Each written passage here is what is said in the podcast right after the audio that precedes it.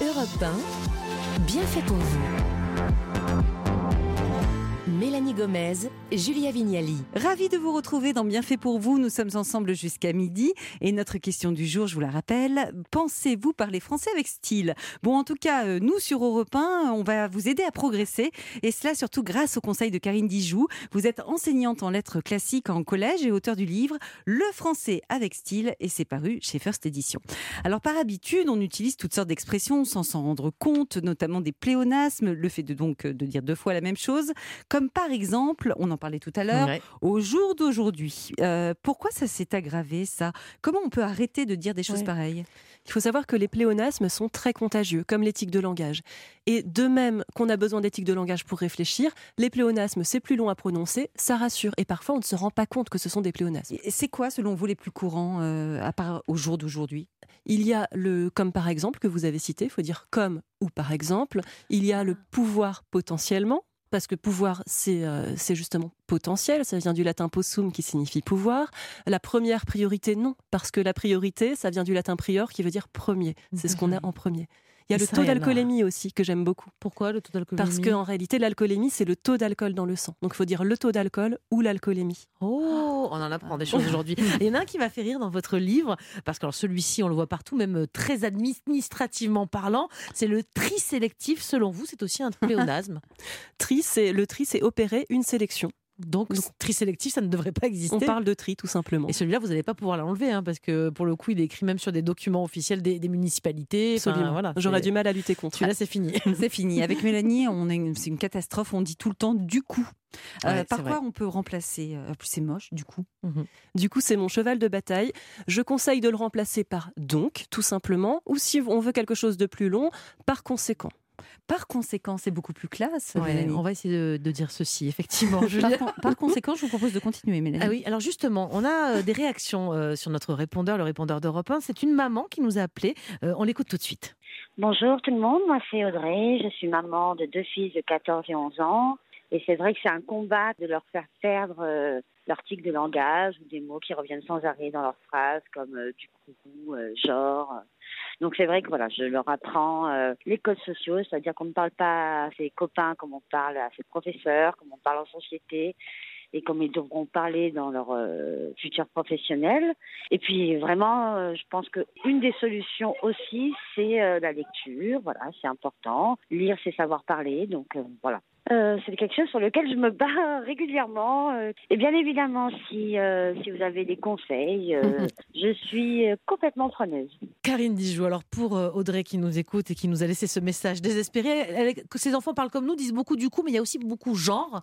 Genre, vous l'entendez aussi chez vous, genre, non Julia, vous, votre parfois, fils il, Parfois, il m'arrive de le dire. Aïe, aïe, aïe, aïe. Ça vient d'où ce, ce, ce tic-là? Une fois de plus, c'est contagieux, c'est dans l'air du temps. Il y en a qui sont à la mode. Genre est à la mode, en mode, justement, ah quand on dit je suis en mode. C'est comme si on était euh, tout à coup un objet, un téléphone. Donc ça, il faut absolument l'éradiquer. Euh, oui, mais quand on veut avoir l'air cool dans le collège, c'est ça aussi. Qu'est-ce que vous en pensez? Est-ce qu'on peut pas avoir différents niveaux de langage selon que l'on se trouve dans la classe où on, apprend et avec les copains, non? C'est bien de tout, de tout capter aussi, non, en termes de niveau de langage? Oui, je reprends les élèves en cours, surtout mhm. que j'ai des élèves qui préparent le du brevet. En revanche, quand je les entends parler ensemble, je vais les laisser avoir leur mm. tic de langage. S'ils savent les éradiquer mm. le reste du temps, c'est le plus important pour moi. Donc quand même, quand vous entendez un genre, vous, les cheveux se hérissent, hein, je pense. Il y a un petit sourire et ils vont ils vont l'enlever tout de suite. en même temps, notre langue est un peu compliquée, euh, c'est vrai. Comme, comme vous le dites, il y a plein de faux semblants. Karine, est-ce que c'est une, vous pouvez nous expliquer une bonne fois pour toutes la différence entre à l'intention et à l'attention de quand on écrit une lettre, par exemple? Ça, c'est très utile. Quand on veut euh, soumettre un courrier à quelqu'un, il faut utiliser à l'attention de, parce qu'il va le lire avec attention. En revanche, si on veut faire un cadeau, on va dire ce cadeau est à l'intention d'eux. On veut que cette chose soit agréable pour lui. C'est beaucoup plus fort à l'intention d'eux. Vous dites aussi dans votre livre qu'on a trop tendance à s'excuser dans les mails ou même à l'oral, dire qu'on est désolé, c'est un abus de langage. Oui, alors c'est pas tout à fait inexact, d'ailleurs c'est tout à fait correct, mais en réalité c'est plus une posture qu'on prend. Mm. Et quand on est sans arrêt en train de dire euh, je suis désolé euh, d'être arrivé en retard, plutôt que de dire merci de m'avoir attendu ou je suis désolé j'ai pas compris, plutôt que de dire est-ce que vous pourriez répéter, là on se place différemment et on prend davantage confiance en soi. D'accord, ça c'est intéressant. Mais par, exemple, si je mets à la fin de ma lettre veuillez agréer, ça c'est bien. Je suis pas trop directive à cet endroit? Veuillez agréer, non, c'est une formule tout à fait correcte dans les courriers. Maintenant, elle dit à cet endroit. Elle n'avait jamais dit ça. Mais non, non, je voudrais préciser quelque chose, c'est que quand on parle avec Karine, c'est Mhm. comme quand on joue au tennis avec un bon joueur, ça on élève le niveau. on s'élève, c'est vrai. C'est tout à fait le but de cette émission. Euh, Karine, vous dites qu'à la fin d'une lettre, alors non, c'est pas vous dites, c'est vrai, à la fin d'une lettre, on voit souvent l'expression je vous serai gré. Alors Ah oui. c'est je vous serai S-E-R-A-I ou est-ce que c'est je vous saurai S-A-U-R-A-I Ou en gros, c'est le verbe être ou le verbe savoir Dites-nous. Être gré n'existe pas, c'est savoir gré. Gré, Ah. ça vient du latin gratum, qui veut dire chose agréable. C'est une chose agréable qu'on a envers son interlocuteur. Ah, Je me suis posé la question encore ce matin. euh, à la fin d'une lettre ou d'un mail, est-ce qu'il faut mettre merci d'avance ou merci par avance? Ni l'un ni l'autre. Il faut absolument Oh. éviter cette formule. Aucun des deux n'est stylé ni correct. C'est presque Ah, une injonction. Quand on dit merci d'avance, ça veut dire on ne peut pas remercier quelqu'un avant. Qu'il C'est pour lui dire fais-le quand même, quoi. Ça serait bien. C'est exactement un ordre, Ouais. euh, un ordre un peu caché. Et par quoi faut on pourrait éviter. remplacer, à votre avis, Karine Quand on veut quand même que la Ouais. personne elle fasse euh, ce qu'on a Je besoin. vous remercie. Si ce sont des, des liens un peu plus, euh, un peu plus familiers, merci beaucoup. Ah, Il y a aussi une expression que j'adore, c'est autant pour moi. Alors, je l'ai tellement mal orthographié tout au long de ma vie.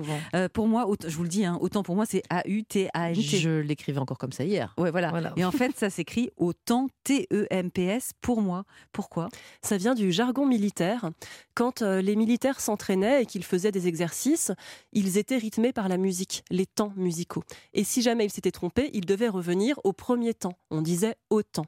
Et quand on dit autant pour moi, ça veut dire qu'on va recommencer, on va reprendre au début pour repartir sur de bonnes bases. Je reviens ce que vous, sur ce que vous disiez tout à l'heure et ce que disait aussi notre auditrice tout à l'heure. Elle dit que le langage des, des jeunes, c'est alors des jeunes et le nôtre hein, même, c'est appauvri aujourd'hui en 2023. Est-ce que vous pensez Elle disait moi je les incite à lire pour qu'ils parlent le mieux. Est-ce qu'effectivement le fait qu'on lise moins peut-être aujourd'hui, moins de livres papier, je, je- je dis aussi, euh, est-ce que ça, ça joue ça ou pas du tout? Je pense que la lecture contribue euh, vraiment à l'appauvrissement du langage. C'est un vrai fléau. Mhm. Euh, le problème, c'est qu'on lit, ben, on lit des textes courts sur les réseaux sociaux et il n'y a plus de lecture, comme vous le disiez, sur les livres papier. Il y a les tablettes, mais bon, qui n'ont pas, euh, ou en tout cas les liseuses, mais qui n'ont pas permis de se relancer vraiment dans la lecture. Et moi, je pense que lire un livre en entier, même un manga, même un manga, Ah oui. c'est toujours mieux que d'être devant les écrans Mhm. parce qu'il y a le texte. Vous me rassurez, moi il dit qu'il lit que des BD, des mangas. Je dis mais c'est pas des livres ça. Et si ça c'est bien C'est un livre. Ah C'est l'objet livre. C'est un livre. Et vous voyez tout à l'heure, euh, Clément disait aigriard. Eh bien, je ne savais pas forcément ce que ça voulait dire, mais comme je l'avais lu, eh ben, on retient quand même. Donc, c'est vraiment important de lire. Et quand on comprend pas un mot, faut aller le chercher tout de suite ou pas?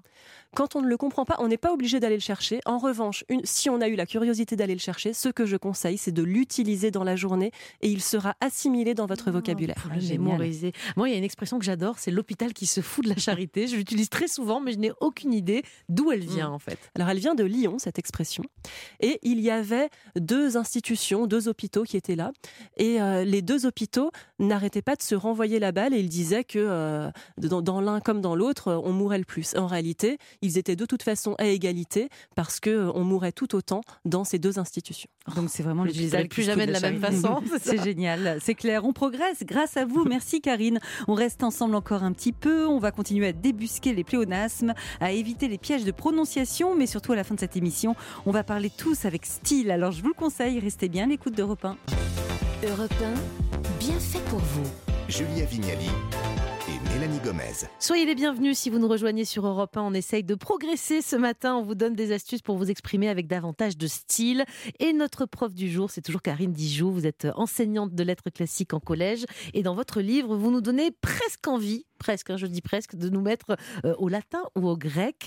Euh, on y apprend notamment que certaines expressions actuelles viennent de l'Antiquité, comme l'argent qui n'a pas d'odeur. Racontez-nous. Cette euh, expression vient de l'empereur Vespasien. Il est arrivé au pouvoir, les caisses de l'État étaient vides et il a décidé de mettre des taxes et des impôts un petit peu partout. Et il a décidé de mettre des taxes sur les urinoirs. Les urinoirs se sont donc appelés les Vespasiennes en son honneur. Son fils a été choqué de voir qu'on pouvait imposer quelque chose d'aussi abject que l'urine et Vespasien a sorti une pièce, il l'a mise sous le nez de son fils et a dit pecunia non olet, l'argent n'a pas d'odeur. Ah, c'est génial. Incroyable. Donc je penserai aux On va urinoirs. pouvoir vous sortir ça Ah, c'est un bon moyen mémotechnique. Alors d'ailleurs, on peut en parler de mémotechnique? Comment ça s'écrit? C'est mnémotechnique. Mnémo, d'accord. Mm. Bon, à ne pas oublier. Donc, Euh, toucher le pactole aussi, je crois que ça remonte euh, à loin. Décidément, ils aimaient déjà l'argent à à l'époque, non? C'était l'argent qui était très important aussi dans l'Antiquité et dans la mythologie. Il s'agit du roi Midas. C'était un roi qui était déjà très riche Mhm. et il a eu l'occasion d'a- d'avoir un vœu qui pouvait être exaucé. Il a décidé que tout ce qu'il toucherait se transformerait en or. Le problème, c'est que rapidement, il s'est rendu compte qu'il ne pouvait plus ni boire ni manger, et il a demandé à ce que son vœu euh, disparaisse, et on lui a dit qu'il devait se baigner dans le fleuve. Le fleuve, c'était le fleuve Pactole. Depuis, le fleuve a charrié des paillettes d'or, et qui a récupéré ces paillettes d'or? On dit riche comme Crésus. C'est mais lui qui a récupéré les paillettes. C'est génial. On apprend plus des choses dans l'histoire. Enfin, c'est Ouais, fabuleux. super. Et le mot snob, euh, il paraît qu'il viendrait aussi du latin. Vous pouvez nous expliquer?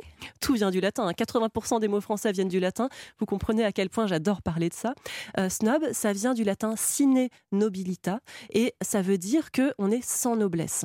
Et les, euh, il s'agissait à Rome de ceux des élèves qui étaient de la plèbe. La plèbe, c'était euh, ceux qui avaient moins d'argent, le peuple, qui avaient le droit d'assister à certains cours des pédagogues. Et ensuite, au XVIIIe siècle, à Cambridge, il y avait des jeunes de la petite bourgeoisie qui allaient à l'université en même temps que les aristocrates. Et sur leur registre, il y avait écrit l'abréviation snob, donc sans noblesse. Et les aristocrates aimaient se moquer des petits bourgeois parce qu'ils essayaient de prendre les codes de l'aristocratie sans forcément réussir parce qu'ils étaient dans l'ostentation, ils en faisaient trop. Et c'était source de moquerie. Donc on se moque toujours des snobs et c'est quasiment les mêmes en fait.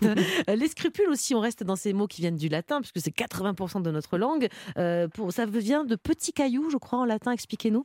Le mot scrupule, c'est un mot que j'aime beaucoup. Il s'agit, scrupulus, c'était le petit caillou qui venait s'immiscer dans la sandale du légionnaire romain.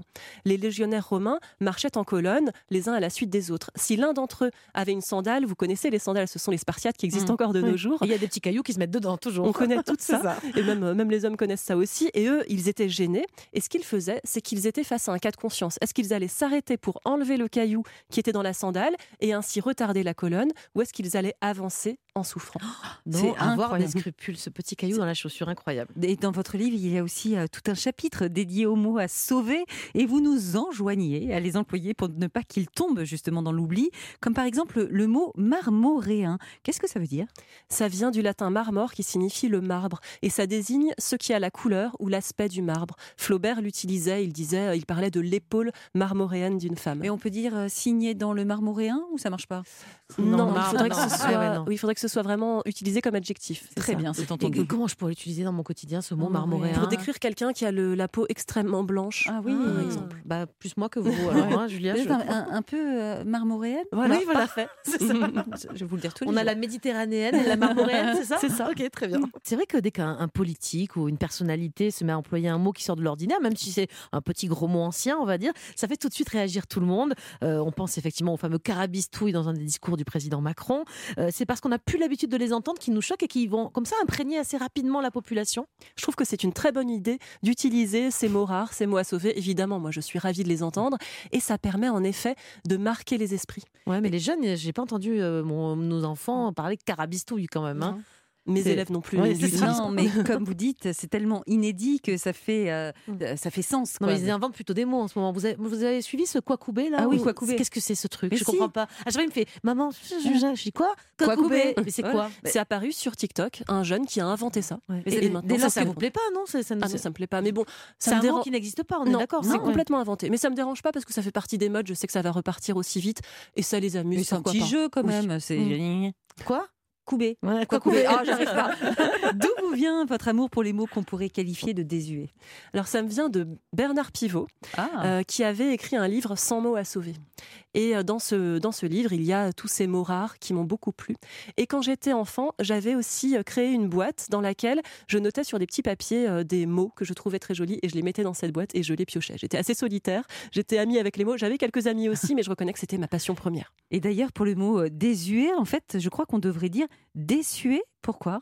Parce que ça vient du latin desuescere, qui veut dire euh, se déshabituer. Donc si on se fie à l'étymologie, il faudrait prononcer désuet, Mhm. mais on s'est rendu compte que cette prononciation était devenue désuète parce qu'en réalité, on a le S entre deux, De voyelles, oui. donc on est censé prononcer le son Z. Et justement, dans votre livre, vous mettez les points sur les i avec la prononciation de certains mots. Et on a parfois euh, faux sur toute la ligne, notamment avec ce manège-là qui tourne avec les chevaux. Euh, ben, carrousel, on appelle ça un carrousel, alors que là aussi, on a encore cette histoire de, de deux voyelles. On devrait prononcer. Carousel. Et oui, pourquoi on se trompe comme ça? Parce que les, années passant. euh, C'est ça, l'erreur se répand et après on le répète. Moi j'ai l'exemple de dégingandé, j'ai toujours entendu dégingandé. Ouais, on dit Oui. pas Non, guingandés. parce que ça doit, ça doit se prononcer euh, gin. Quand on voit l'orthographe, il n'y a aucun doute. Donc c'est quelque chose qui se répand, on ne sait pas pourquoi, alors qu'en réalité, il n'y a aucune logique à le prononcer euh, de manière incorrecte. Allez, on va vous demander quel est votre mot Oui. préféré pour terminer. Le mot préféré du moment, même, on va dire. Comme ça, on va le, le garder, puis on va le répéter, nous, dans la journée, pour l'intégrer à notre vocabulaire. C'est quoi votre mot de la Mon fin? mot préféré est un synonyme de désuet, c'est suranné. Je le Ah, trouve l'adore. sublime. Et moi, c'est chagrin. C'est joli Ah, chagrin. très joli chagrin. Mm. Suranné, Et vous, un chagrin suranné. Euh, je sais pas, je, je suis pas très inspirée là, mais chagrin suranné, carabistouille, on va rester là-dessus. Merci beaucoup d'avoir été avec nous euh, depuis 11h sur Europe 1 pour nous apprendre à nous exprimer avec davantage d'élégance. Et d'ailleurs, Karine Dijoux, je rappelle aux auditeurs d'Europe 1 qu'il y a des tas d'autres astuces dans votre livre, Le français avec style, paru chez First Edition. Merci encore. On va changer de sujet, Julia. Et oui, à suivre, les bienfaitrices du jour d'Europe 1 vont nous rejoindre. Sophie Braffman va nous inciter à télécharger de toute urgence les applis qu'elle juge indispensables à avoir en 2023. Et puis, Cécile Coumeau nous a déniché une activité feel good qui ne coûte rien et peut se pratiquer en intérieur comme en extérieur pour tous les âges. C'est l'écoute de la nature et des animaux. Elle va nous expliquer comment ça fonctionne. Alors à tout de suite sur Europe 1.